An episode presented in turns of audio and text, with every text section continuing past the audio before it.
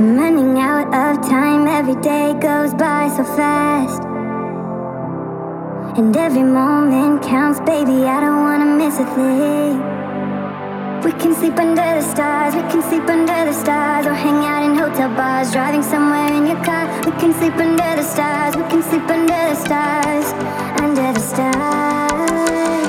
What a catch!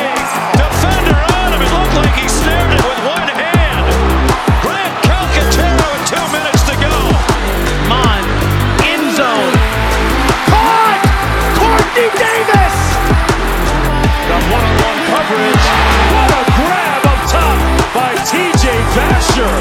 Taking another shot.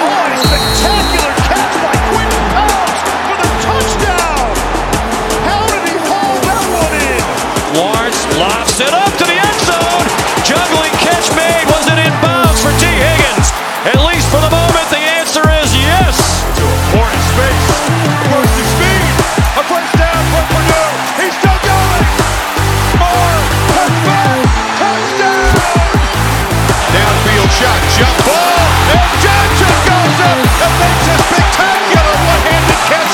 Hogan wants to throw. Come on, Oh my goodness, it's Winfield! Do you believe what you just saw? No, did, I just see that? Are you kidding me? Kidding me. A flag is thrown. Are you kidding me with that? Jump ball to the end zone. Rogers, I think, made that catch. And there's a flag. Einen wunderschönen guten Tag und herzlich willkommen zur Week One Preview. Leute, es ist soweit. Hier der Saturday Kickoff Podcast. Wie immer, mein Name ist Julian Barsch. Und ja, ich freue mich tierisch. Wir haben zwar schon zwei Spiele gesehen und ich muss es als kleinen Spoiler sagen, wir nehmen heute etwas früher auf, Mitte August. Dadurch habe ich keine Ahnung, wie diese Spiele vorher ausgegangen sind, aber ich hoffe, bis zu dem Zeitpunkt habe ich auch schon noch was weiteres dazu aufgenommen. Auf jeden Fall, ich bin mega heiß, es äh, geht bald los und dementsprechend sprechen wir heute über die besten Partien des ersten Spieltags. Und wir sind meine Wenigkeit und James Wiebe. Ich meine, es, es muss ja eigentlich sein, dass du heute am Start bist, der, der Gast, der hier bis jetzt am meisten dabei war. Also herzlich willkommen, James. Danke dir, danke dir. Ähm, lass mich noch kurz zu Miami, Florida sagen. Ich bin mir sicher, das war ein wunderbares Spiel.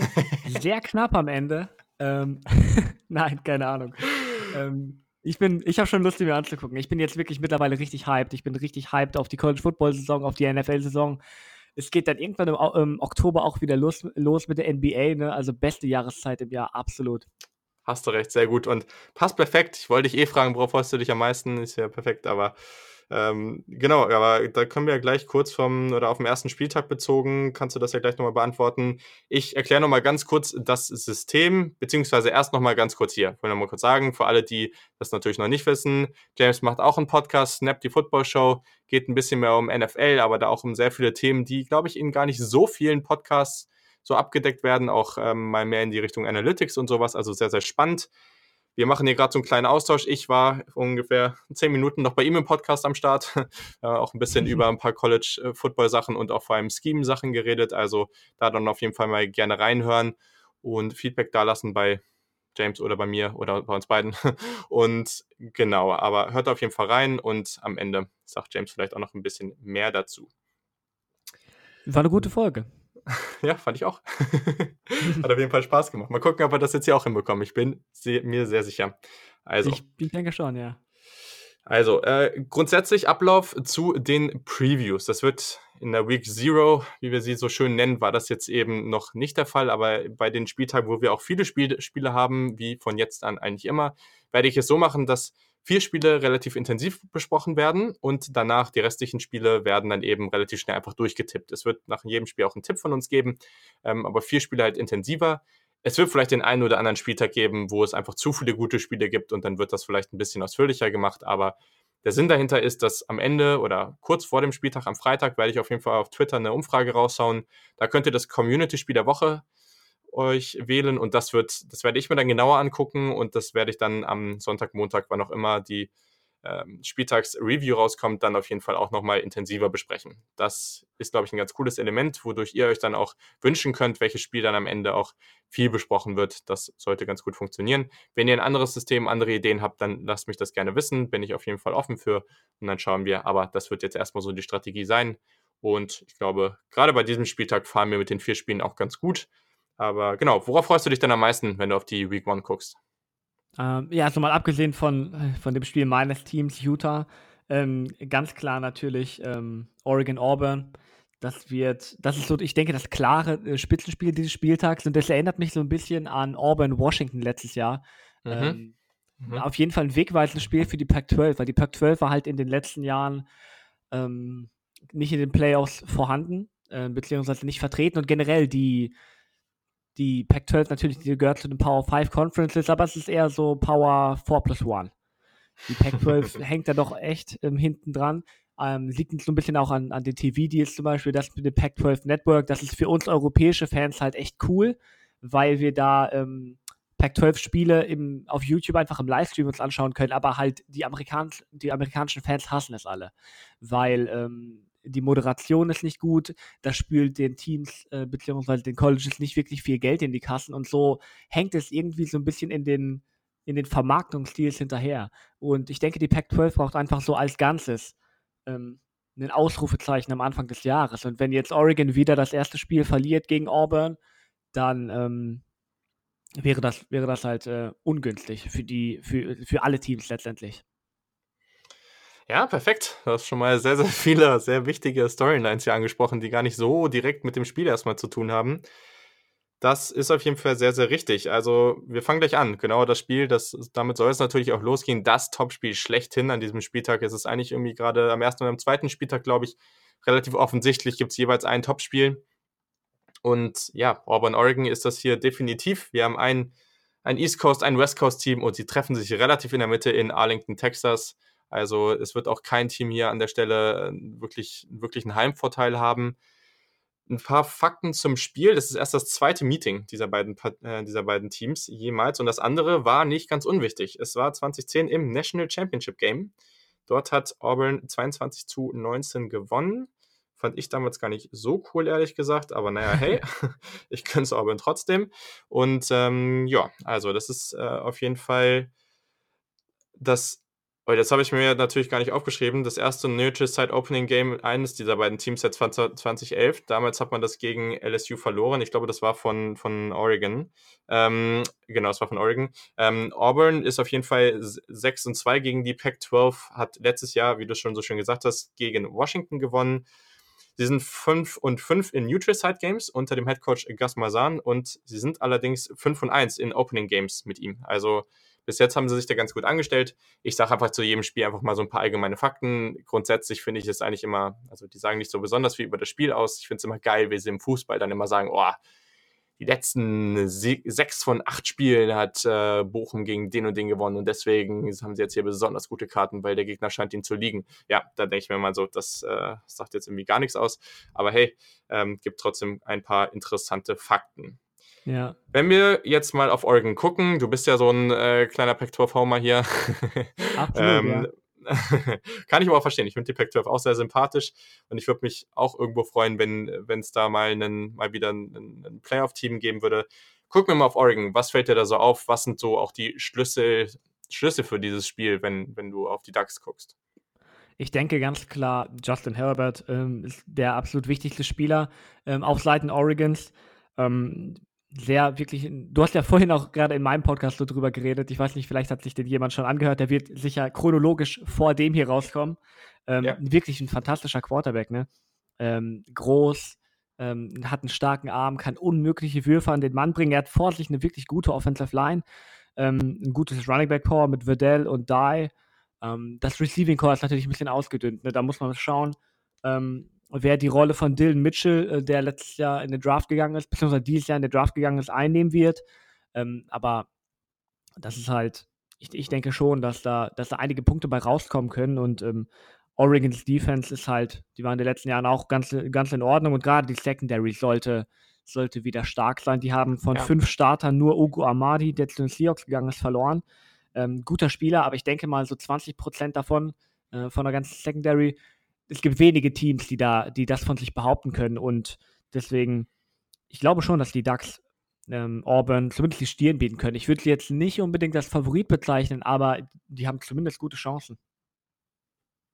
Ja, voll. Also sehr, sehr wichtige Argumente, die du da lieferst. Also gerade die Offensive Line. Ich glaube, das ist was, womit man klar ist, ist Auburn jetzt auch ein Team, was in der Defensive Line jetzt nicht ganz schlecht aufgestellt ist. Ne? Man hat da natürlich vor allem Defensive Tackle Derek Brown, der auch für den nächsten Draft sicherlich eine große Rolle spielen wird. Aber am Ende hat man ja erstmal fünf Offensive Line-Spieler, die alle sehr, sehr gut sind. Also das ist sicherlich eine Top 3 Offensive Line im, im ganzen Land. Und dann hat man mit CJ Waddell auch schon einen guten, oder man hat eigentlich mehrere gute Running Backs, wie es Oregon eigentlich immer hat.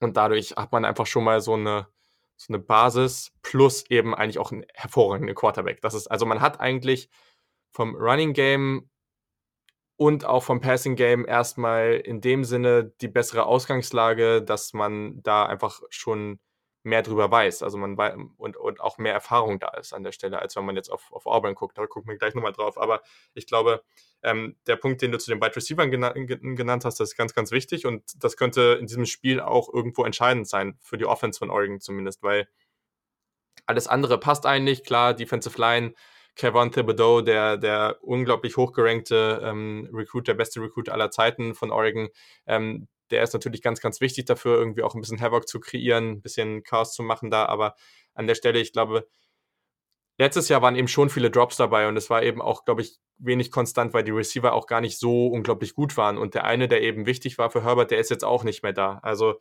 ähm, es ist jetzt so, man hat Juwan Johnson auf jeden Fall bekommen, ähm, als, als, Grad, äh, nee, als, als Transfer nur von, von Penn State. Der ist auf jeden Fall jemand, der, glaube ich, schon eine wichtige Rolle einnehmen kann da und von dem hat man sich auch viel erhofft. Der hat dann bei Penn State nicht ganz so überzeugen können, wie man es eben ursprünglich erwartet hat. Und ein Spieler, dem, von dem man jetzt im, im, im, im im Camp ganz viel sieht, ist Micah Pittman, auch ein starker Spieler. Also die haben da auch viele Waffen, die haben auch viele junge, gute Receiver. Ist die Frage nur, dass das erste Karrierespiel von denen dann gegen Auburn äh, zu Beginn der Saison dann unbedingt das ist, wo sie gleich schon wirklich eine gute Leistung zeigen. Aber ich glaube, am Ende wird das eben ganz, ganz wichtig, um hier halt irgendwie mitspielen zu können. Also ja, ich glaube, das wird auf jeden Fall sehr, sehr relevant. Ja, und genau wie du meintest, äh, erstes Karrierespiel überhaupt, das gilt halt natürlich dann auch für Thibodeau oder wie man äh, seinen ja. schwierig, schwierig geschriebenen Namen ausspricht.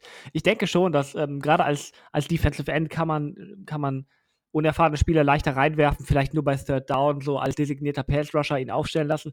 Aber ich denke halt, dass er, dass er eine Entwicklung nehmen wird in seinem ersten Jahr und das ähm, ist für dieses Spiel halt deutlich besser wäre, wäre es am Ende des Jahres. Ne?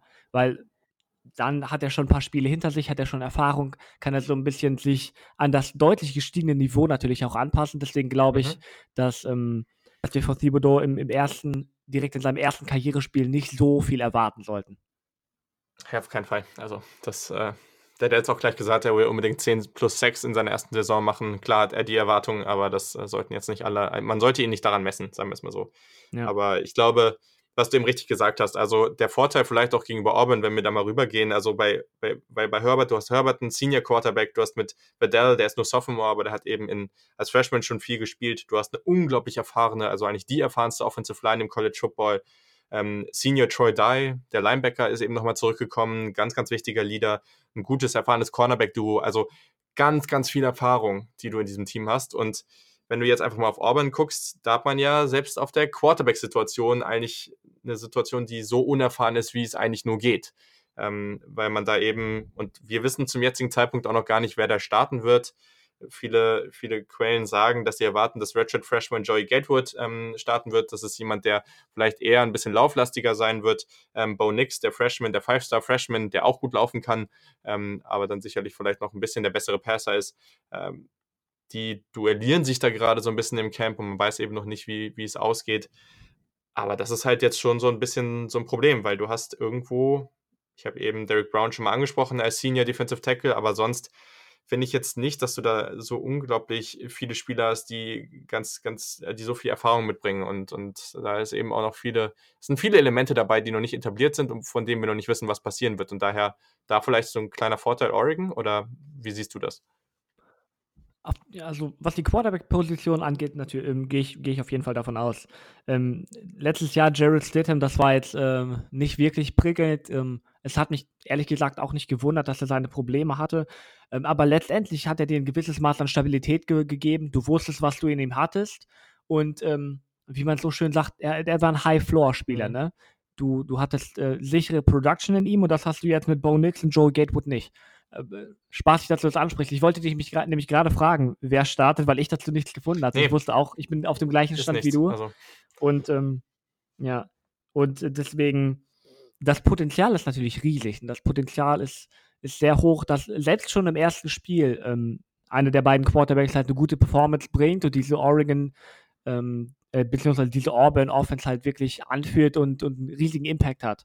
Aber wie die Chancen stehen, ist unmöglich vorherzusagen. Wir müssen letztendlich irgendwie abwarten, ähm, wie sich die jungen Spieler einfügen. Ähm, von denen hat ja auch noch keiner wirklich Spielzeit gesehen. Insofern müssen wir uns irgendwie auch auf Camp-Berichte verlassen.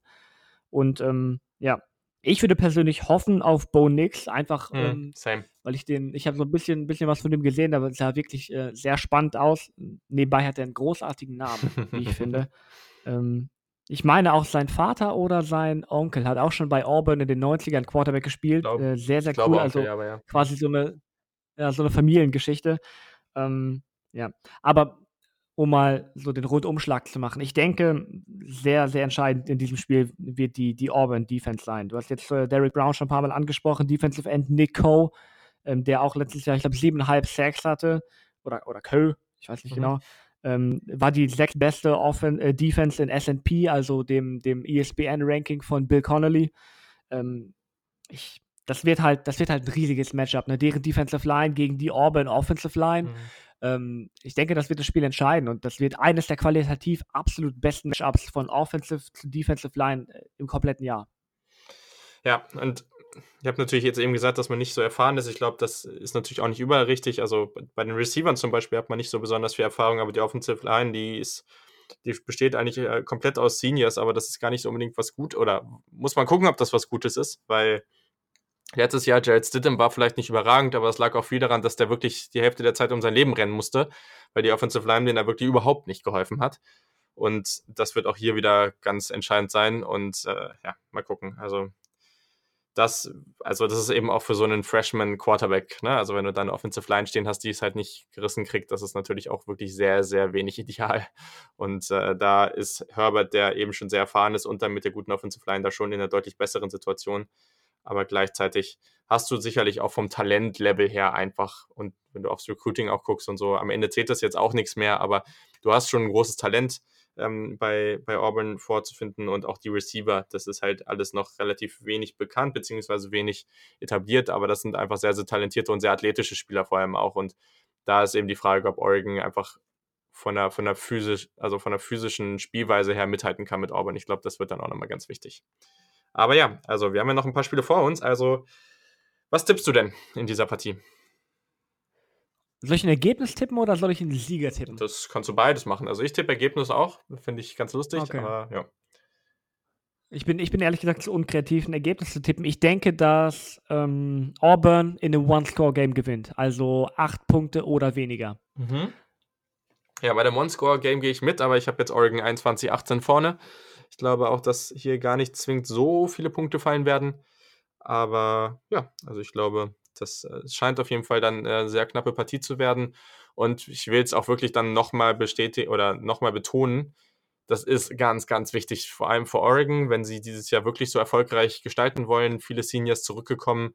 Das hat einen Grund, dass die zurückgekommen sind. Die wollen ganz vorne mitspielen und für die Pac-12 unglaublich wichtige Partie.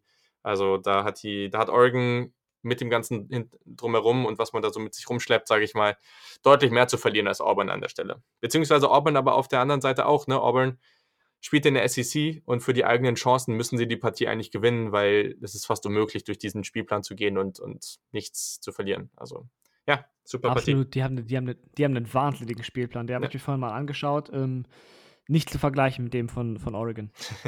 ja, da hast du recht. Genau, also, dann kommen wir zur nächsten Partie. Die ist für mich, also sonst wäre die für mich nicht so spannend oder nur so, nur so halb spannend gewesen, sage ich mal, oder so spannend wie andere Partien auch. Jetzt ist sie deutlich spannender, weil ich persönlich vor Ort sein werde. Das ist auch eigentlich eine sehr, sehr interessante Partie. Das ist Fresno State gegen USC. Und zwar die Trojans zu Hause. Und ja, zu den Infos, also erst das vierte Aufeinandertreffen zwischen den beiden ähm, Teams. Das letzte war in 2014. Da hat USC solide 52-13 gewonnen und 701 Yards aufgelegt. Das kann man mal machen. Ähm, Fresno hat einmal gegen USC gewonnen. Das war im 1992er Freedom Bowl, auch cooler Name. Und äh, nice. genau. 27 der 38 Siege von Fresno gegen Power 5 Teams waren gegen Pac-12 Teams. Liegt sicherlich auch daran, dass sie relativ häufig gegen Pac-12 Teams spielen. Ähm, USC hat nur, neun, hat äh, nicht nur, nur, sondern USC hat 19 der letzten 20 Home Opener gewonnen. Letztes Jahr 43-21 gegen UNIV und 49, 1997 war der letzte Home Opener, den man verloren hat. Also ist schon etwas her. So, was weißt du denn so über USC? Was, was erwartest du dir von denen diese Saison oder vielleicht auch in so einem Auftaktspiel? Ja, ähm, ganz interessant, ähm, wo wir vorhin in, in meiner Folge über Cliff Kingsbury, äh, ich will jetzt nicht zu sehr überleiten, aber wo wir gerade über Cliff Kingsbury geredet ja, haben, ja. war es nicht ein fantastischer Monat, den er als ähm, Retter und Savior ja. von USC verbracht hat? Total. Also, das, äh, der hat das ganze Programm äh, wirklich auf eine ganz neue Ebene gehoben. Also, ja. Ja, jetzt ist USC wirklich back. ja, wie gesagt, dann, ja. Ähm, ja. er war Offensive Coordinator für ähm, einen Monat nach seiner Entlassung bei ähm, Texas Tech, ist dann, ähm, hat verständlicherweise den Job äh, bei den Cardinals als Head Coach in der NFL angenommen, ähm, was sicher auch ähm, für Verstimmung im Lager der Trojans gesorgt hat. Aber ich denke, dass ähm, trotz seines Weggangs und trotzdem, dass die jetzt einen anderen Offensive Coordinator haben, die Offense muss eigentlich irgendwie einen Schritt nach vorne machen. Ne? Die Defense war letztes Jahr echt ganz okay, aber die Offense war gerade bei Third Down wirklich nicht gut. Die hatten mit JT Daniels einen äh, Freshman Quarterback, der, ich würde sagen, solide performt hat, hat mhm. ähm, knapp unter 60 Prozent seiner Pässe angebracht, knapp über 2000 Yards, 14 Touchdowns, 10 Interceptions. Das ist jetzt keine prickelnde Werte, aber ähm, als Freshman kann man das schon mal machen. Ne? Ich erwarte dann auch einen deutlichen Fortschritt zu seinem Sophomore Year. Er hat auch ein ähm, ganz vernünftiges Receiving Core. Ich weiß jetzt nicht, ob Brew McCoy schon ähm, eligible ist nach seinem zweiten Transfer, glaube ich, aber sie haben auf jeden Fall Michael Pittman, von Rustin Brown, ähm, der von äh, der, ich glaube, das ist der talentierteste Bruder, wenn ich das so in richtig in, in Erinnerung habe. Und ja, diese Offense sollte im Laufe des Jahres deutlich weiterentwickeln, im Gegensatz zu letztem. Ja, also da stimme ich auf jeden Fall zu. Das äh, kann man so nur erwarten. Ähm, das ist jetzt tatsächlich interessant mit Brew McCoy, das weiß ich auch noch nicht. Ich glaube ehrlich gesagt nicht, dass man damit jetzt rechnen kann, dass der dieses Jahr spielt, nachdem er zweimal gewechselt ist. Ähm, aber genau, also ich, ich weiß gar nicht, ähm, ob ich es jetzt überhört hatte. Hattest du jetzt Graham Harrell als neuen OC schon erwähnt? Ich hatte, ich hatte erwähnt, dass es einen neuen OC gab. Ich hatte mir den Namen nicht rausgeschrieben und wollte ja. versuchen, das zu überprüfen. Okay, nee, okay. Sehr gut, sehr gut. Nee, nee, alles gut. Ähm, genau, also das äh, Graham Hell, der ist auch gar nicht so unrelevant, sage ich mal an der Stelle. Der kommt von North Texas, auch ein Team, was eine sehr, sehr gute Offense über die letzten Jahre gespielt hat. War früher auch mal Texas Tech Quarterback, also das äh, zeigt ja dann wohl einiges, was für eine ähm, Art von Football wir da sehen werden. Äh, war Spieler und Coach unter Mike Leach und äh, ja, sie werden mehr passen, sie werden viel Air Raid spielen und das passt sehr gut zu JT Daniels Skillset. Also ich glaube, wir können da einen deutlichen Sprung auch, was die Statistiken angeht, erwarten. Und ja, es kann halt nicht jeder Freshman äh, Trevor Lawrence sein. Also das, äh, da haben wir auch in deinem Podcast nochmal sehr ausführlich drüber gesprochen. Also das ist wirklich was, was wirklich Normales, sage ich mal, dass man so spielt, wie JT Daniels da jetzt gespielt hat. Das ganze Umfeld war nicht ideal, da ist so viel im Argen. Ich glaube, jetzt hat er auf jeden Fall nochmal eine gute Situation, einen coolen neuen OC. Er hat, er hat gute Receiver um sich herum. Amara Sam Brown hast du erwähnt. Ne? Und dann, dann gibt es natürlich auch solche Jungs wie Pittman und Tyler Vance und sowas. Also ich glaube, offensiv muss man sich da wenig Sorgen machen. Ich hoffe, dass Stephen Carr ähm, auch wieder den Sprung macht zu dem dynamischen Spieler, der am Anfang seiner Karriere mal war, weil das ist wirklich ein echtes Biest, wenn er, wenn er so spielt, wie er da gezockt hat. Und dann, ja, dann sollte das eine USC-Offense sein, die auf jeden Fall echt überdurchschnittlich ist und dann kann man sich auch über die Jahre mit einem erfahreneren Quarterback auch dahin entwickeln, wirklich wieder Erfolg zu haben. Das, das Potenzial sehe ich schon. Ich habe es ja damals in der zweiten Ausgabe mit äh, Jan Beckwert, da ging es um die, die Rivalitäten im Football, im College Football. Da habe ich ähm, auch schon mal erwähnt, dass man in der Defensive ja schon noch gucken muss, weil man sehr, sehr jung aufgestellt ist. Man hat, man hatte zum Zeitpunkt, ich weiß nicht, ob es sich mittlerweile ein bisschen geändert hat, oder man hatte nur fünf ähm, Scholarship Cornerbacks übrig Also man war da wirklich nicht gut aufgestellt und deswegen ist man da schon sehr abhängig von, von der Defensive Line, die da ein bisschen mehr Erfahrung hat. Aber genau, ich glaube am Ende ähm, im Idealfall sollte sowas heißen, reichen, wenn man gegen einen Fresno State spielt. Aber Fresno State war ja in letzter Zeit auch gar nicht so schlecht. So, sie hatten 2018 ähm, zwölf Siege erreicht. Das muss man sich erstmal reinziehen. Das war schon sehr, sehr stark. Waren Platz 29 in der Pass-Offense, 87 Run-Offense und dann ähm, waren sie insgesamt in der Defense Platz 17. Also eigentlich durch die Bank weg relativ gut. Man hat unter Head Coach Jeff Tedford ähm, in Saison 1 und 2 zusammen 22 äh, Partien gewonnen und vier verloren und zwei Mountain West Titel gewonnen. Also viel mehr geht eigentlich nicht. Allerdings müssten sie jetzt 13 Starter ersetzen, unter anderem auch den Quarterback. Was erwartest du denn so von Fresno State in diesem Spiel? Ja, wie du meinst, Fresno State ist definitiv eines der besseren Programme ähm, in, in den Group of Five Conferences in der Mountain West zum Beispiel. Ähm, aber es, ist, es wird natürlich schwierig sein, acht Starter zu ersetzen in der, ähm, in der Offense, fünf in der Defense, unter anderem in der Offense ganz prominent Keyshawn Johnson, ja. der ähm, in, die, in der NFL zu den Cardinals gedraftet wurde und zu, ähm, zu Cliff Kingsbury. Wir gehen hier full circle. ähm, insofern, ich, ich weiß nicht mal genau, wer, wer Starting Quarterback sein wird. Ich habe mir jetzt hier den Namen äh, Jorge Reina rausgesucht, ja, der, der ehemalige Juco Quarterback. Der ist Der wird es werden, okay. Ähm, ja, ich sehe, ich sehe, ich sehe eine gewisse Chance, aber die hat dann eher damit zu tun, dass ich USC halt dieses Jahr aber kein Stück vertraue. Ähm, ich weiß nicht, ob Clay Helton wirklich das Jahr übersteht, ob er, oder ob er beziehungsweise den Black Monday nach der Saison übersteht oder ob er wirklich ähm, auf einem sehr wackeligen Stuhl sitzt. Die Defense äh, hat jetzt nicht so viele Starter verloren, wie du gerade gesagt hast. Ne? Mhm. Die haben 14 Punkte pro Spiel zugelassen, das ist wirklich fantastisch. Ähm, ich sehe ich seh hier trotzdem letztendlich einfach wegen des, wegen des Qualitätsvorteils USC vorne. Ja, also genau, also defensiv hast du erwähnt. Ich glaube, auch da wird man weiterhin ähm, grundsolide sein. Äh, ein Name, den man da mal erwähnen kann, ist Michael Walker. Der, der ist äh, All Mountain West als Defensive End gewesen, wird jetzt praktisch auf Middle Linebacker wechseln, weil er mit 6'3, 227 da auch ganz guter, ein ganz guter Fit ist. Ähm, auch die Secondary wird eigentlich so, ist, ist solide, auch da kommen Spieler zurück, ja. Aber am Ende stimme ich dir zu. Also ich glaube, gerade da jetzt zu Hause mit einem Team, was eigentlich jetzt auch deutlich positiver aufgestellt sein sollte, einfach ein positiveres Mindset nach diesem ganzen Hin und Her da haben sollte. Ich glaube, da ähm, wird die USC Offense auch deutlich stärker sein und dann ja, am Ende musst du einfach erwarten, dass Fresno State da einen Schritt zurück macht. So viel kannst du gar nicht einfach auffangen. Vor allem, wenn du auch deinen Quarterback verlierst, der da so erfolgreich war. Also, das ist schon echt schwierig. Am Ende habe ich jetzt 31, 21 getippt. Ich glaube schon, dass Fresno State da jetzt nicht sang- und klanglos untergehen wird. Wobei das auch mal was für USC wäre, wenn sie da wirklich so deutlich gewinnen könnten. Das wäre natürlich äh, enorm, aber dazu ist Fresno State, glaub, meiner Meinung nach, schon zu stark. Ja, witzig, dass du, du 31, 21 hast du gesagt, ne? Ich hatte mhm. mich hier gerade einen Tipp zusammengelegt, ähm, zu, beziehungsweise zusammengestellt. Ich wollte sagen 21, äh, 31, 20 für USC. Also sehr okay. ähnlich. Sehr cool.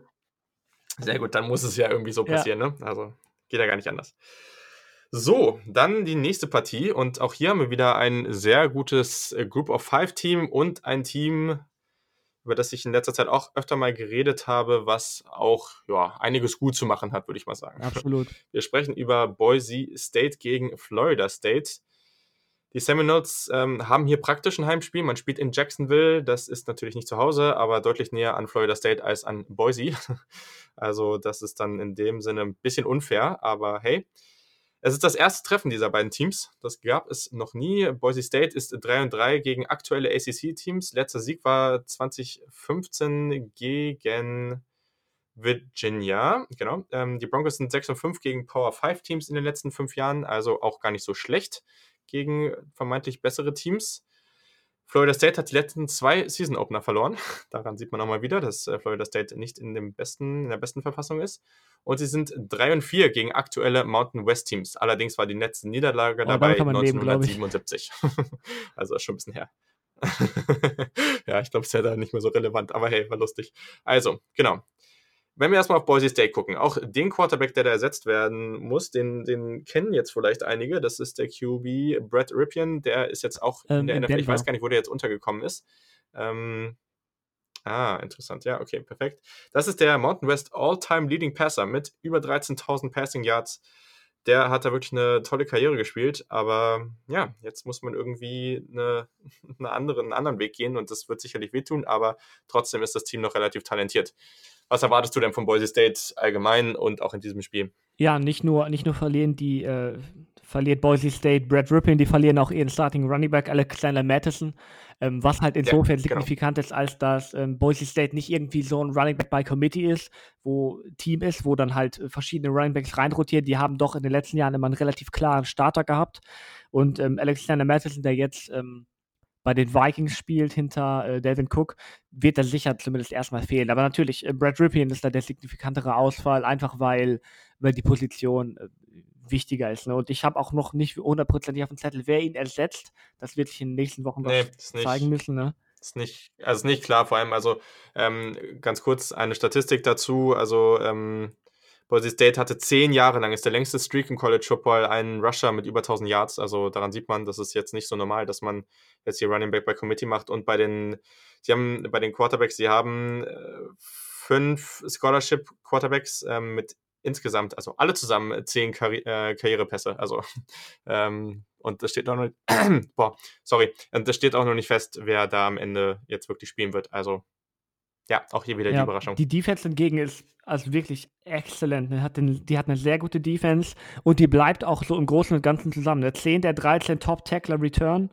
Äh, besonders hervorzuheben ist da äh, Defensive End oder ich weiß nicht, ob es ein Defensive End ist, der hat so eine ganz interessante Position. Der wird immer sehr ähm, um die mhm. Line of Scrimmage herum gemoved, ähm, greift von verschiedenen Positionen an. Äh, Curtis Weaver Jr., der hatte letztes Jahr, ich glaube, 9,5 Sacks. Ähm, und ich glaube, allein diese, diese Defense und diese Defensive Line sollte Florida State einige Probleme bereiten, denn du hast ja schon äh, ausführlich drüber gesprochen. Offensive Line ist jetzt nicht unbedingt das, was äh, Florida State am besten macht. nee, da hast du recht. Ist es nicht auch Sonny Weaver Jr. in, in, im, in Son Ja, Sonny Weaver. War so, ne? Cool. Ja, ne? Ah, hier, siehst du das? Äh, ja. ja, geil. Nee, also ähm, voll gut, dass du den erwähnst. Der ist auf jeden Fall echt äh, wichtig für diese Defense, hat äh, in seiner Karriere auch bereits 20,5 Sacks aufgelegt. Also, das ist verdammt stark. Ähm, genau, äh, was ich eben noch vergessen hat, offensiv, äh, man hat auch echt gute Receiver. Also, das kann man auch noch dazu sagen. Khalil Shakir, äh, starker Mann, und John Hightower, auch ein sehr, sehr guter Big Play Receiver. Ähm, einer der vielleicht gefährlichsten im gesamten College Football, hat letztes Jahr 39 Touches in 2018 gehabt, ähm, genau, und äh, acht Touchdowns, sechs Plays über 40 Yards. Also, das ist eine gute Quote. Ähm, genau, und äh, defensiv, was man erwähnen muss, ist, dass äh, der Defensive Coordinator Andy Avalos nach Oregon gegangen ist. Äh, dementsprechend, den wird man verlieren, aber es kommt so viel Erfahrung zurück, eine super erfahrene Defensive Tackle-Gruppe. Ähm, und man wird da jetzt auch eine 3-4 wieder ähm, oder eine 3-4 spielen ähm, mit auch einer sehr guten Secondary hinten. Also ja, ich glaube, das ist ein Team, was Florida State schon einige Probleme bereiten kann. Und ja, warum ist das eigentlich so? Was erwartest du denn von Florida State? Ich erwarte, dass sie auf jeden Fall besser sind als letztes Jahr. Das war, glaube ich, ja, wow. die erste Losing Season seit 40 oder seit über 40 Jahren sogar. Ja. Sind da äh, 5 und 7 gegangen. Ähm, ja. Quarterback wird wahrscheinlich ähm, äh, James Blackman sein, der schon letztes Jahr ran durfte, slash musste. Ähm, beziehungsweise, wo, hat er so viel gespielt? Ich, ich, glaube, er hat einige Spiele gespielt, aber die größten, die, den meisten Teil hat André äh, oder François wie man seinen Namen ausspricht, äh, gespielt. Aber der hat schon viel gespielt, ja. Ja, er hat ja auch 2017 gespielt, nachdem François sich, ähm, ja. ich glaube, im ersten Spiel direkt einen Knöchel gebrochen hat oder so. Ja. Insofern an Erfahrung soll es bei ihm nicht scheitern. Auch ähm, Cam Akers, ich war letztes Jahr relativ enttäuschend, aber das kann man ihm kaum anhängen. Einfach mit dieser, mit dieser Offensive Line kannst du von einem Running Back kaum erwarten, dass er irgendwo Open Field, Field findet, wenn, wenn ihm einfach ständig Tackler gegenüberstehen und seine Offensive Line niemanden blocken kann ähm, mit Offensive Coordinator Kendall Bryce. Ähm, der hat ähm, in den letzten Jahren auch bei, ich glaube, bei, bei FAU hat er ähm, eine ganz solide Offense koordiniert. Mhm. Nicht, nicht hat, nur da, nicht nur da. Ja, hat, hat gute ja. Jobs gemacht. Äh, sag doch was, was zu deiner Vorgeschichte. Anscheinend bist du da etwas besser informiert als ich. Ähm, ja, da muss ich jetzt, äh, sag nochmal kurz weiter. Ich muss nochmal kurz überlegen, welche anderen Teams es waren. Also ich weiß auf jeden Fall, dass mehrere seiner Offensiven, ich hatte da ja auch schon ein bisschen drüber geredet, waren auf jeden Fall schon sehr, sehr stark. Also ich glaube, er hat irgendwie vier Offensiven und die waren alle irgendwie Top Ten oder sowas im College Football. Also das war alles ähm, sehr, sehr gut, was er da gemacht hat, auf jeden Fall. Und hat ja auch einen ganz anderen Ansatz jetzt an der Stelle, ne? Also das ist ja auch ein Spieler oder ein Coach, der da eben ganz anders, ganz anders rangeht. Ähm, aber mir wollen die anderen Teams jetzt tatsächlich gerade nicht mehr einfallen. Aber ja, genau, mach einfach mal weiter. Ja, ähm, dann lass uns kurz über die Defense reden. Ich habe da einen, einen äh, Stat gefunden, der deutlich nach oben zeigt, ähm, allein in statistischer Regression. Ähm, Florida State hat letztes Jahr drei, sage und schreibe, drei von 17 äh, gegnerischen Fumbles recovered, also Fumbles, die sie geforst haben, recovered. Das ist unglaublich unwahrscheinlich und das wird allein aus statistischen Gründen nach oben gehen, weil, ähm, weil wie wir in den letzten Jahren festgestellt haben, ähm, Fumbles zu recovern ist kein Skill, es ist wirklich pures Glück mhm. und im Laufe der Jahre wird das immer wieder in Richtung 50 Prozent ähm, regressieren. Insofern, ähm, allein aus statistischer Sicht sollte die Defense mehr Takeaways kreieren. Die war auch letztes Jahr schon gar nicht so schlecht, besonders im Vergleich zur Offense. Und ähm, ich erwarte dann, ich weiß nicht, sagen wir 8 und 4, 7 und 5, so eine Saison. Es sollte wirklich langsam hochgehen, ne? aber ähm, ich glaube nicht, dass die jetzt auf einmal wieder mit dem National Championship-Titel spielen oder so. Ja, nee, also ich glaube, das äh, ist auch, ist auch äh, schwierig an der Stelle, das gleich jetzt so äh, gleich so zu erwarten. Also ganz kurz zu Bryles, der war bei Baylor schon, der war und der ist jetzt aus Houston gekommen, genau. Das ist nämlich mir gerade nicht eingefallen. Ähm, und ja, also ich glaube, es schreien jetzt halt schon viele Florida State-Fans nach den, nach, wieder nach einer 10 und 2 Saison oder sowas. Und ich glaube, klar, mit dem Schedule an sich ist es nicht unmöglich, aber es würde mich schon sehr, sehr überraschen. Also ich glaube, man wird jetzt hier ein Bowl-Game erreichen, man wird wieder auf den richtigen Weg kommen, man wird wieder gut recruiten und nach und nach das wieder aufbauen. Aber ehrlich, James Blackman muss mir das jetzt auch erstmal zeigen. Also ich sehe das ehrlich gesagt auch noch nicht. Allerdings Jordan Travis, den hat man bekommen aus Louisville, den Transfer, der wartet noch auf die Rückmeldung, beziehungsweise wartet nicht mehr, so war es, nämlich der hat jetzt den, den Waiver bekommen, der darf jetzt spielen. Und man hat ja auch Alex Hornibrook aus Wisconsin bekommen als Grad Transfer. Also das ist auch gar nicht so schlecht, was man dahinter hat. Deswegen ja, ich glaube auch schon, dass es solide wird. Und ähm, genau. Und wen tippst du in, diesem, in dieser Partie? Ja, ich, ich tippe, ich, ich denke, ich tippe trotzdem auf Boise State. Ich vertraue einfach der Offensive Line von FSU überhaupt nicht. Ähm, die können, wie gesagt, statistische Regression, die können nur besser werden als letztes Jahr, äh, weil das, was die sich letztes Jahr zusammengespielt haben, das war der absolute Wahnsinn. Da habe ich äh, riesiges Mitleid mit den, ähm, mit den Quarterbacks, die dahinter spielen mussten, auch mit Cam Akers. Ähm, ich sehe einfach, ich sehe das Problem bei Boise State. Ich sehe, dass wir noch ähm, keinen klaren Nachfolger für Brad Ripien haben. Aber ich glaube einfach, das Matchup ähm, Boise State Defensive Line gegen Florida State Offensive Line ist genug, um das Spiel in Richtung äh, Boise, State, Boise State zu swingen. Insofern ähm, Florida State das dritte Auftaktspiel in Folge, meiner Meinung nach, werden sie verlieren. Ja, also ich glaube, Boise State für viele, die College Football noch nicht so intensiv verfolgen, das ist wirklich, es gibt ein paar Group of Five Teams, die du einfach getrost als Top-Team bezeichnen kannst. Und Boise State gehört dazu und ich habe hier auch ein 27 zu 21 für Boise stehen, deswegen sind wir uns da einig. So, und dann kommen wir zum vierten Spiel, was wir hier intensiver besprechen. Und das ist ein Spiel, das könnte so richtig Laune machen. Ich hoffe, es wird so richtig Laune machen. Und das ist Houston gegen Oklahoma. Das ist auf jeden Fall also das könnte richtig Punkte geben und das kennen wir bei Oklahoma ja, aber auch Houston, ich habe es ja schon mal erwähnt, in der AAC gab es, wenn ich mich jetzt richtig erinnere, drei Teams, die Top 10 Offensiven im College Football gestellt haben und Houston war eine davon, also die können das auch ordentlich. Ähm, an der Stelle auf jeden Fall dazu auch nochmal natürlich ein paar allgemeine Infos. Houston hat nur neun der letzten 28 Auswärtsopener gewonnen. Ähm, in zwei Regular Season Meetings hat zwischen Oklahoma und Houston bis jetzt hat jeweils das Heimteam gewonnen und Oklahoma hat sage und schreibe 31 der letzten 33 Heimseason Opener gewonnen. Die letzte Niederlage dabei war gegen TCU in 2005. So. Wir fangen jetzt mal mit Houston an, weil die Cougars sind echt spannend und die haben einen der vielleicht coolsten Spieler mit einem der coolsten Namen im, College Football, äh, Derek King, den Quarterback. Was hältst du denn von ihm und von diesem Team, das ja sehr schön offensiven Football spielt? Ja, Derek King ist, ist ein absolutes Phänomen als Spieler. Ähm, erinnert mich so ein bisschen an Khalil Tate von der Athletik, aber selbst Khalil Tate war nicht so athletisch, als ja. dass die, ähm, ja. als dass die, der von seiner Offense halt überall eingesetzt wurde. Ich habe letztes Jahr gesehen, sogar am Anfang des Jahres hat er sogar noch ein bisschen Slot Receiver gespielt. Ähm, ich habe da so ein paar Receptions gesehen. Du hast ja in irgendeinem Podcast letztens schon drüber geredet. Er hat sogar mal einen Kick, äh, ja. Kick Return Touchdown ja. gelaufen. einfach ein wahnsinniger Athlet, aber dennoch halt so mechanisch ein wirklich cleaner Passer. Klar, der muss noch ein bisschen, er hat nicht die optimale Statur für einen Quarterback, er ist etwas kleiner und das hat noch immer so einen gewissen Konzern, nicht mehr so wie vor einigen Jahren, aber dennoch, ähm, er muss noch so ein bisschen lernen, Coverages ähm, schneller zu lesen, aber rein von seiner Wurfmechanik einfach ein, wirklich auch ein akkurater Passer, ähm, kann Downfield einiges anbringen und das schreit nach einem Spek Spektakel halt, ne? Wenn du diese ähm, Houston Offense jetzt mit äh, Head Coach Dana Holgerson, der auch lange Jahre bei West Virginia immer wirklich fantastische Offenses ähm, angeführt hat. Ähm, er hat noch zwei von, äh, wirklich, wirklich gute Wide Receiver mit Marcus Stevenson, der letztes über 1000 Yards gefangen hat, und Keith äh, Corbin, der 10 Touchdowns gefangen hat bei nur 40 Receptions. Also wirklich ein sehr, sehr effektiver äh, Wide Receiver. Das könnte halt echt ein Spektakel werden. Ja, mega. Also gut, dass du die Receiver auch nochmal ansprichst, weil das ist ja echt potenziell die beste Gruppe der Receivern in der eigenen Conference. Ähm, hat man auch viel Erfahrung, ne? Weil, ähm, ich weiß jetzt genau, äh, Stevenson hast du auch erwähnt, der ist Richard Junior, ähm, Corbin ist Senior, dann haben sie noch äh, Courtney Lark, ähm, der ist auch Senior. Also das ist auf jeden Fall auch ganz viel Erfahrung dazu. Derrick King, der eben als Senior dasteht.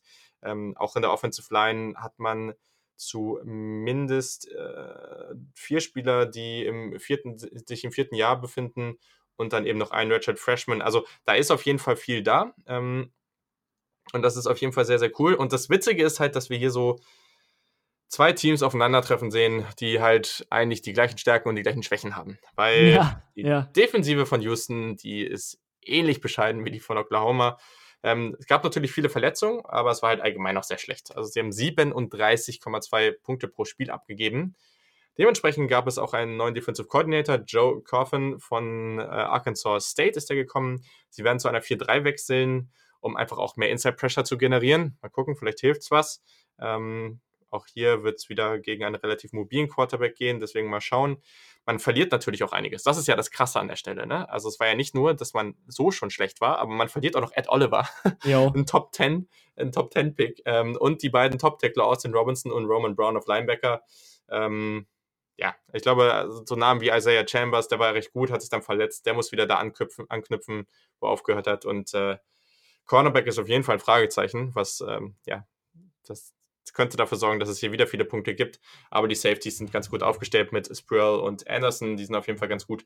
Aber ja, also die können richtig Punkte machen und die haben hinten richtig Probleme, das äh, einzudämmen. Deswegen äh, wird, wird doch, passt doch hier gut, oder? Wird Spaß machen. Ja, ich, ich muss sagen, ich hätte, ich hätte Ed Oliver wirklich sehr gerne in der 4-3 gesehen und nicht in der 3-4. Das war da letztes Jahr, ich meine, der hat natürlich seinen Impact gehabt und der hat fantastisch gespielt, absolut, aber ihn halt als Nose Tackle beziehungsweise als 3-4 Defensive End teilweise einzusetzen, das ist halt nicht sein Skillset. Ne? Er ist so, eher so ein Penetrator, ihm 1 gegen 1 Matchups zu geben, wäre da deutlich sinnvoller gewesen, halt als Th äh, Three-Technique äh, gegenüber von einem Guard in einer, in einer 4-3, das wäre cool gewesen.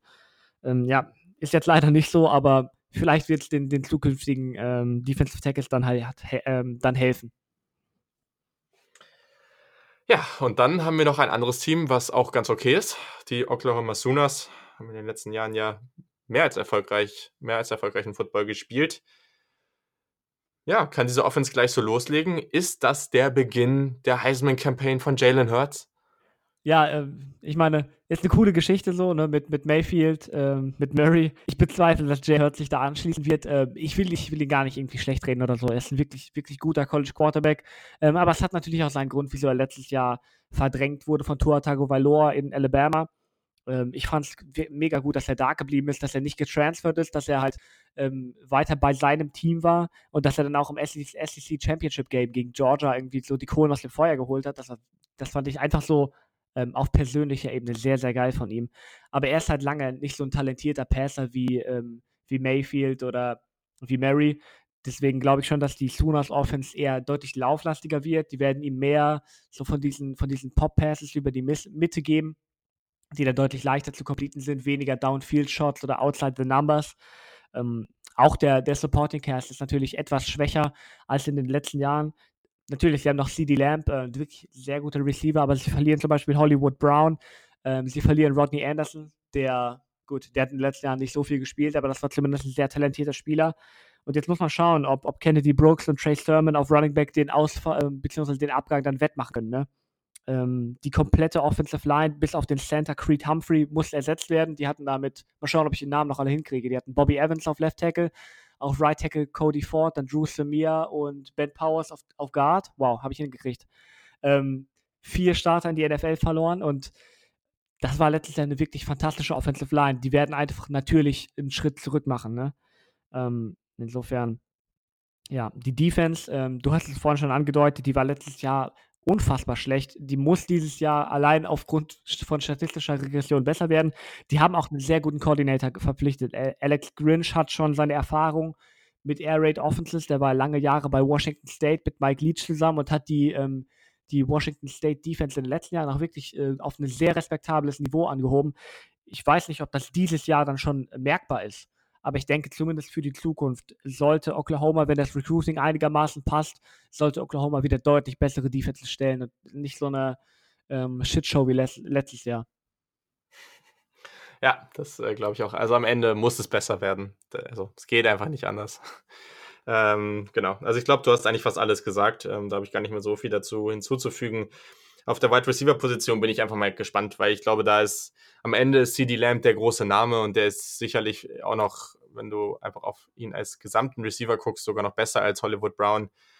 Aber du hast hier halt einfach so viel Talent und du hast auch so viele starke potenzielle Freshmen, Ratchet Freshmen, auch ein Theo Weiss, ein, ein Trajan Bridges ähm, und dann gibt es auch noch, ähm, wie heißt der jetzt hier, ähm, Jaden Hazelwood, genau. Also es sind alles so Spieler, die haben alle sehr, sehr viel Talent. Ähm, da bin ich auch mal gespannt, wen wir da jetzt schon dieses Jahr sehen werden oder ob sich da überhaupt jemand durchsetzen kann. Aber die sind auch alle schon über den, über den Spring und jetzt auch im Fall sind die jetzt auch alle schon irgendwie sehr, wird da schon sehr oft drüber geredet, wer da jetzt so den nächsten Schritt machen kann. Also das wird wieder eine super gute Offense werden. Also ich glaube, alles andere würde überraschend sein, aber gleichzeitig ist wirklich die Frage, kann man jetzt schon wieder, also wenn alle sagen, die Offense muss wieder so gut werden wie letztes Jahr, dann würde man sagen, das muss wieder die beste, äh, praktisch die beste Offensive aller Zeiten werden. Ja. Also da kannst du niemanden dran messen. Das ist einfach total unfair. Und vor allem jemanden wie Jalen Hurts, der bei Alabama wirklich kein, kein besonders starker Passing Quarterback war. Sicherlich ist es ein anderes System und ein Headcoach, der das besser in ihm vorbringt. Und ich glaube auch, dass der solide sein wird. Aber ich würde mich auch tierisch für ihn freuen, auch wenn ich Oklahoma an sich gar nicht so gerne mag. Aber wenn, wenn, ich würde mich tierisch freuen, wenn der jetzt am Ende da wirklich ein starker ein, ein richtig starkes Jahr da haben würde, weil das gönnt man ihm einfach. Aber ja, also ich glaube, da muss man jetzt auch einfach mal entspannt rangehen und gleichzeitig auch sagen, dass die Waffen, alles drumherum so gut ist, dass man trotzdem hervorragende Offense spielen wird. Ja. Und der Spielplan ist ja auch machbar. Insofern, ich glaube schon, dass die, dass die Offense irgendwo einen Rückschritt macht, aber ich glaube nicht, dass sie dadurch irgendwie deutlich weniger Spiele gewinnen werden oder so.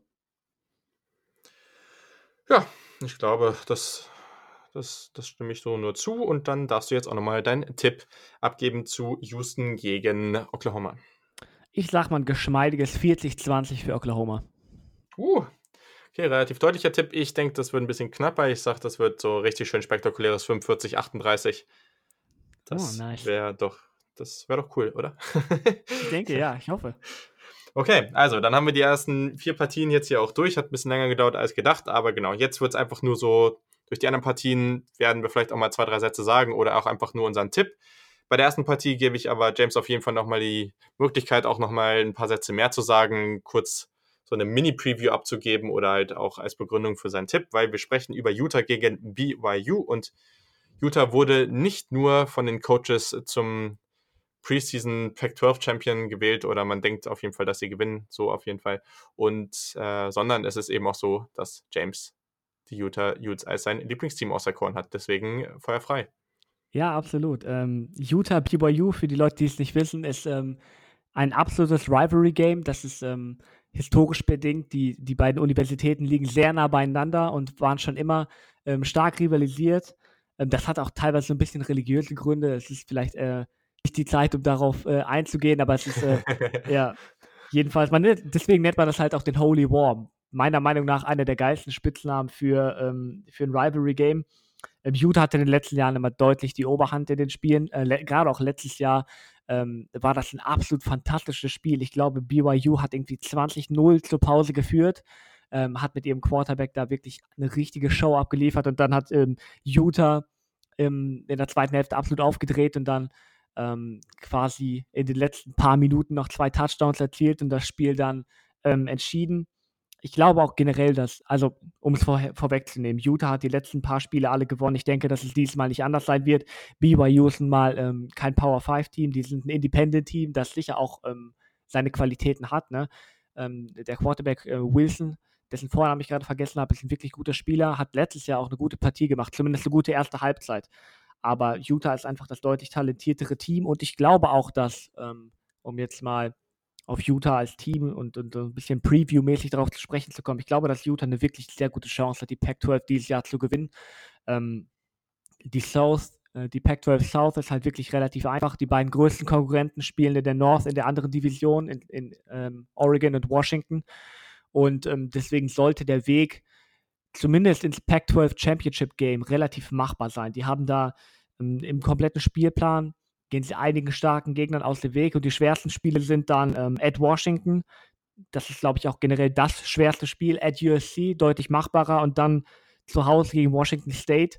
Eigentlich machbar, aber ich weiß nicht, Mike Leach gibt Kyle Whittingham grundsätzlich immer große Probleme mit seiner Air Raid Offense. Deswegen, das wird auch ähm, dies Jahr wieder eines der umkämpftesten Spiele sein.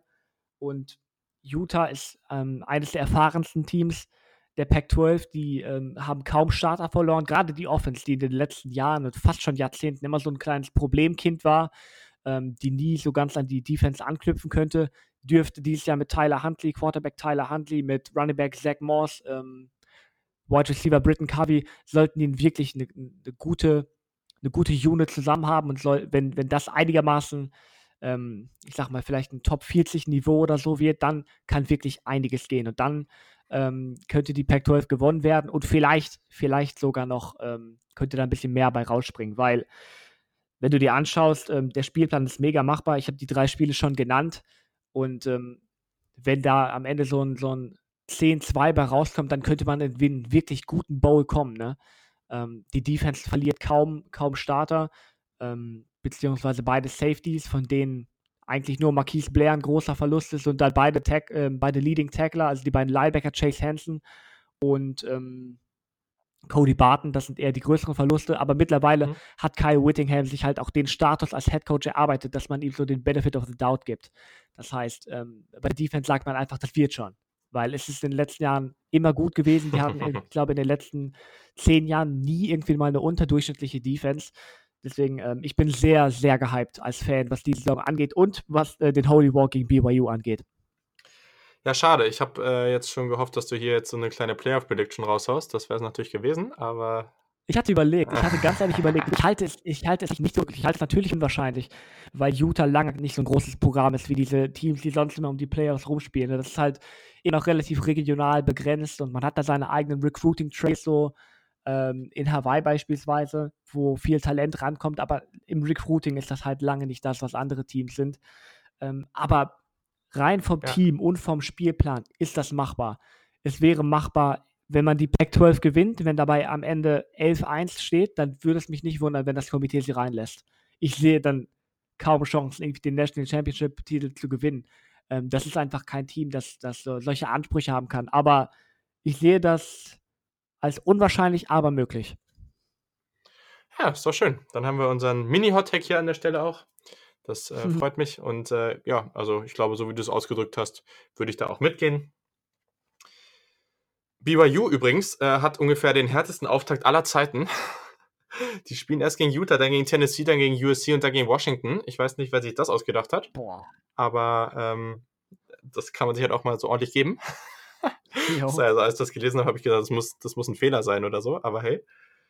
Ja, aber ich gehe mit. Also Utah wird das Ding relativ deutlich gewinnen. Alles andere wird mich überraschen. So, also sehr cool. Damit haben wir auch Utah jetzt nochmal ausführlicher besprochen. Sonst ein interessantes Spiel auf jeden Fall ist Northwestern gegen Stanford. Da haben wir natürlich KJ Costello in seinem letzten Jahr als Quarterback für Stanford eigentlich ist die große Frage, ob sie ihr Running Game wiederfinden, weil da sind sie ja auch traditionell eigentlich relativ gut drin gewesen, haben da auch immer ganz gute Running Backs gehabt, aber letztes Jahr war man da sensationell auf Platz 123 von 130 und äh, das kann eigentlich so nicht bleiben. Ähm, Northwestern ist auch sehr, sehr spannend. Erstens, weil sie ja letztes Jahr die West Division in der Big Ten gewonnen haben. Außerdem hat man mit Clemson Transfer und dem ehemaligen Five-Star Hunter Johnson einen neuen Quarterback. Bin mal gespannt, ob der auch immer noch auf dem Niveau spielt, aber grundsätzlich auf jeden Fall was, was man bei Northwestern sonst eigentlich nicht so bekommt und daher glaube ich schon auch hat das auch hohes Potenzial, da vielleicht sogar wieder die eigene Division zu gewinnen. Ja, mein persönlicher Tipp, Stanford gewinnt das Ding trotz alledem zu Hause, aber es könnte schon eine knappe Partie werden. Ja, ich, ich, bin, da, ich bin da ganz bei dir. Ähm, Stanford hat, behält letztendlich den Quarterback KJ Costello, absolut einer der besseren Quarterbacks im College Football. Ähm, verlieren Running Back Bryce Love, ähm, Tight End Caden Smith und ähm, JJ Slager Whiteside, der Wide Receiver, was ja. halt ähm, für das System, das wird denen schon etwas wehtun, weil das System besteht halt irgendwie daraus, Jump Balls zu werfen in der Mitte des Feldes. Ähm, nicht unbedingt die effektivste Strategie, aber damit sind die in den letzten Jahren halt durchgekommen. Und ich denke, ähm, Northwestern hat ihren Quarterback verloren, Clayton Thorson, wenn ich das richtig in Erinnerung habe. Ja. Ja. Ähm, und das ist einfach ein zu großer Verlust, um, um, um das auszugleichen. Deswegen bin ich ganz bei dir. Stanford gewinnt das. Sehr, sehr gut. So, dann haben wir natürlich noch Georgia Tech at Clemson. Georgia Tech hat einen neuen Head Coach, das ist Jeff Collins. Das wird auch interessant sein, aber man sollte das, glaube ich, erst nach diesem Spiel evaluieren. Das ist ein bisschen bitter für ihn, dass, dass sowas seine erste Partie ist, weil gegen Clemson wird es so richtig eine Klatsche geben. Ja, absolut. Ich finde es ein bisschen schade, ehrlich gesagt, dass, ähm, dass in Georgia Tech die letzte ähm, ja. Option Offense in der Power 5 jetzt so quasi abgeschafft ist. Ich glaube, der neue Coach wird eher so Air Raid mäßig gehen. Ähm, das hatte so ein bisschen Charme, aber es hat in den letzten Jahren ja auch nicht so unbedingt geklappt. Ja. Also, ähm, ich habe dann noch das Spiel, ich weiß nicht, ob es letztes oder vorletztes Jahr war, war auch gegen Clemson. Das war keine schöne Sache. Da haben die wirklich viele, viele Fumbles ähm, verloren. Und ähm, ist halt klar, wenn du Army bist, wenn du Navy bist oder Air Force bist, kannst du dieses System laufen, weil du einfach nicht das Talent zur Verfügung hast wie andere Teams. Aber so als Power 5 School muss man dann wahrscheinlich irgendwann mit der Zeit gehen. Ich stimme in allem zu, was du gesagt hast. ich glaube, das äh, hat schon seinen Charme, definitiv. Ist auch cool, aber naja. So ist das halt. Der Trend der Zeit nimmt da eben, hat da halt auch seine Opfer. Ja. So, und dann eine Partie, die eigentlich noch sehr, sehr cool ist, dass die in der ersten Woche stattfindet. Das ist North Carolina gegen South Carolina. Absolutes Derby an der Stelle. Sie spielen auch in Charlotte, also und das ist echt, echt, ja, ich glaube schon einfach eine coole Partie. Hm auch ein relativ hartes Spiel zum Start für den neuen Head Coach, Mac Brown, der früher bei Texas sehr, sehr erfolgreich Legende. war. War ursprünglich mal, ja, war ursprünglich mal bei North Carolina und er ist jetzt zurückgekehrt, um das Programm wieder auf den richtigen Weg, in richtigen, richtige, auf den richtigen Pfad zu bringen, zu führen. Und das klappt momentan auch eigentlich ganz gut. Recruiting läuft deutlich, deutlich besser als, äh, als vorher. Also das ist schon mal cool ja, an der Stelle muss man auch wirklich sagen, ist natürlich auch nicht die einfachste Aufgabe jetzt gleich in so einem, in so einem Derby und äh, dazu kommt eben auch, dass South Carolina nicht so ganz schlecht ist, ist. Die haben auch ein bisschen Druck, die müssen hier eigentlich gewinnen, um einen äh, Bowl zu schaffen, weil sie spielen danach noch souverän gegen Alabama, Florida, Clemson, bei Georgia und bei Texas AM. Kann man auch mal machen. Und ja, ich glaube, deswegen wird das hier eine ganz, ganz wegweisende Partie für beides der, für beide Programme. Wen siehst du denn vorne? Ich denke, ich denke, also ich fand die Verpflichtung von Mac Brown echt mega interessant. Ich hätte nie gedacht, dass er nochmal zurückkommt. Und du ja, siehst halt, wie du das vorhin schon erwartet hast, äh, oder erwähnt hast, ähm, das heizt dein Recruiting nochmal richtig an, ne? weil der ist wirklich, ähm, wie ich das vorhin eingeworfen hatte, eine absolute Legende ich glaube aber halt, dass, dass noch, ähm, dass North Carolina noch nicht, noch nicht auf dem Niveau ist. Ich glaube, South Carolina, die haben zum Beispiel mit Debo Samuel jetzt einen, einen, starken Receiver in die NFL gebracht, aber ich glaube, South Carolina ist doch talentmäßig doch noch deutlich über North Carolina und ich sehe die signifikant vorne. Aber natürlich, es ist so ein Rivalry-Game, ne? das kann immer knapp werden, aber ich, ich würde da auf jeden Fall eher mit, ähm, mit South Carolina gehen. Ja, also bei North Carolina ist auch noch ganz interessant. Auch hier wissen wir leider noch nicht, wer der Quarterback ist. Das ist leider so ein bisschen der Nachteil, dass wir jetzt schon aufnehmen. Aber hier hat man echt so drei Jungs, die alle relativ spannend sind. Da hat man auch Sam Howell, den äh, Freshman, den hat man von Florida State weggeschnappt. Das war auch ein Four-Star-Recruit, auch ein relativ starker Spieler. Ich glaube, bei fast allen kann man, oder fast alle drei haben eigentlich relativ großes Potenzial. Also das ist irgendwie eine ganz angenehme Situation für UNC. Und ich finde es äh, irgendwie hier ganz cool und ich habe das Gefühl, das könnte durch, die, durch diesen Kulturwandel bei UNC gibt es hier mal gleich so einen kleinen Push zum Beginn und man schafft das Upset und man gewinnt gegen South Carolina. Das wäre jetzt mein Tipp. Ist gar kein Ergebnis hier aufgeschrieben, aber ist auch nicht so wichtig. Also. Ja, ja sehr cool. Perfekt. Ich bin halt, ähm, ich bin mal gespannt, wie, wie Jake Bentley ähm, bei mhm. den Gamecocks sich so schlägt. Ne? Der war letztes Jahr etwas enttäuschend. Ich hatte mir etwas mehr erwartet, aber ein Jahr hat er noch. Ähm, da geht noch einiges. Stimme ich zu. Perfekt. Also, an dieser Stelle dann auf jeden Fall nochmal äh, Hinweis auf das Voting dann kurz vorm Spieltag. Äh, sagt mir dann gerne, welches Spiel ich, ich ich erwarte jetzt mal, dass es Auburn gegen Oregon wird, über das ihr mehr hören wollt, aber vielleicht ist es ja auch ein anderes Spiel, kann ja auch sein. Und dann auf jeden Fall, ihr habt ja vielleicht die Ausgabe dann zum dem Zeitpunkt schon gehört zu meinem, und vielleicht haben wir bis zu dem Zeitpunkt dann auch einen anderen Namen dafür, für den, für den sogenannten Saturday Kickoff Award. ähm, und auch schon da geht es dann darum, dass ihr auch die spektakulärsten Spieler des Spieltags an mich schickt. Also guckt auf jeden Fall ausführlich diesen Spieltag, genießt richtig wieder, dass, es wieder, dass ihr wieder Football gucken könnt und je nachdem, welche Spieler spektakulär sind, welche Spieler euch gefallen, ja, schreibt mir die und dann nehme ich sie eventuell auf. Mal gucken, wer da so vorne mitspielt. Ja, sonst auf jeden Fall noch, James, äh, die Möglichkeit, dir noch mal kurz ein bisschen Werbung zu machen. Was steht bei euch noch bis zur Saison an? Ihr habt ja Previews und alles abgeschlossen. Was macht ihr jetzt noch so? Auch wenn das jetzt ein bisschen in die Zukunft geguckt ist, weil das ja noch ein bisschen hin ist, bis diese Ausgabe online geht. Ja, wir wollten, wir haben jetzt die, die sieben Wochen quasi nur Previews gemacht. Wir haben jedes Mal ähm, Hörerfragen beantwortet. Das ist wirklich cool, weil ich echt nicht oder nicht damit gerechnet hätte, dass wir so viel, äh, so viel Mitarbeit bekommen, dass wir immer so mhm. viele Fragen bekommen. Es war das fand ich richtig, wirklich sehr cool. Ähm, wir werden dann vor der Saison ähm, die Folge, wenn wir, also wenn die Folge hier rauskommt, wird natürlich die Folge mit dir schon on, ähm, online sein, wo wir über einige sehr interessante Themen geredet haben.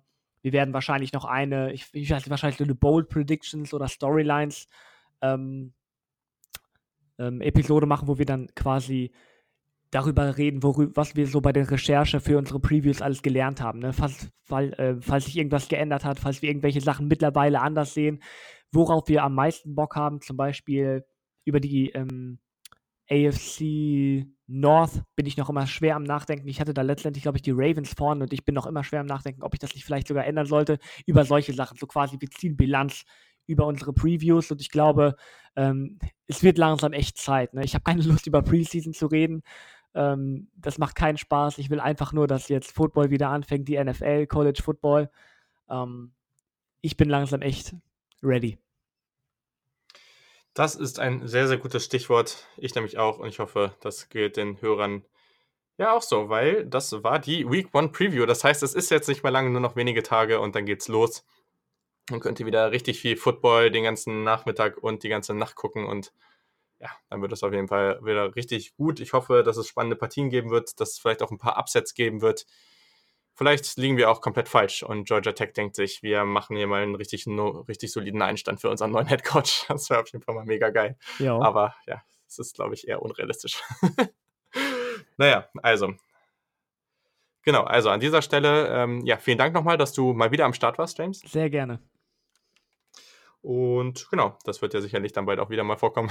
Ich hoffe, ich hoffe. Und äh, sehr gut. Und äh, ja, also euch allen echt meldet euch zu den Themen, die ich euch genannt habe. Ein paar Hausaufgaben für euch. Und sonst gibt es natürlich dann den, die Review zum Spieltag irgendwie Sonntag, Montag. Mal gucken, wie es dann reinpasst. Und ja, dann gibt es vielleicht auch ein paar coole Berichte, was ich äh, dann auch aus dem Stadion live mitnehmen konnte. Mal schauen, wie das so läuft. Aber ja, an der Stelle war es das. Also euch noch einen schönen, eine schöne Restwoche, einen geilen ersten Spieltag und bis zum nächsten Mal. Ciao auch von mir.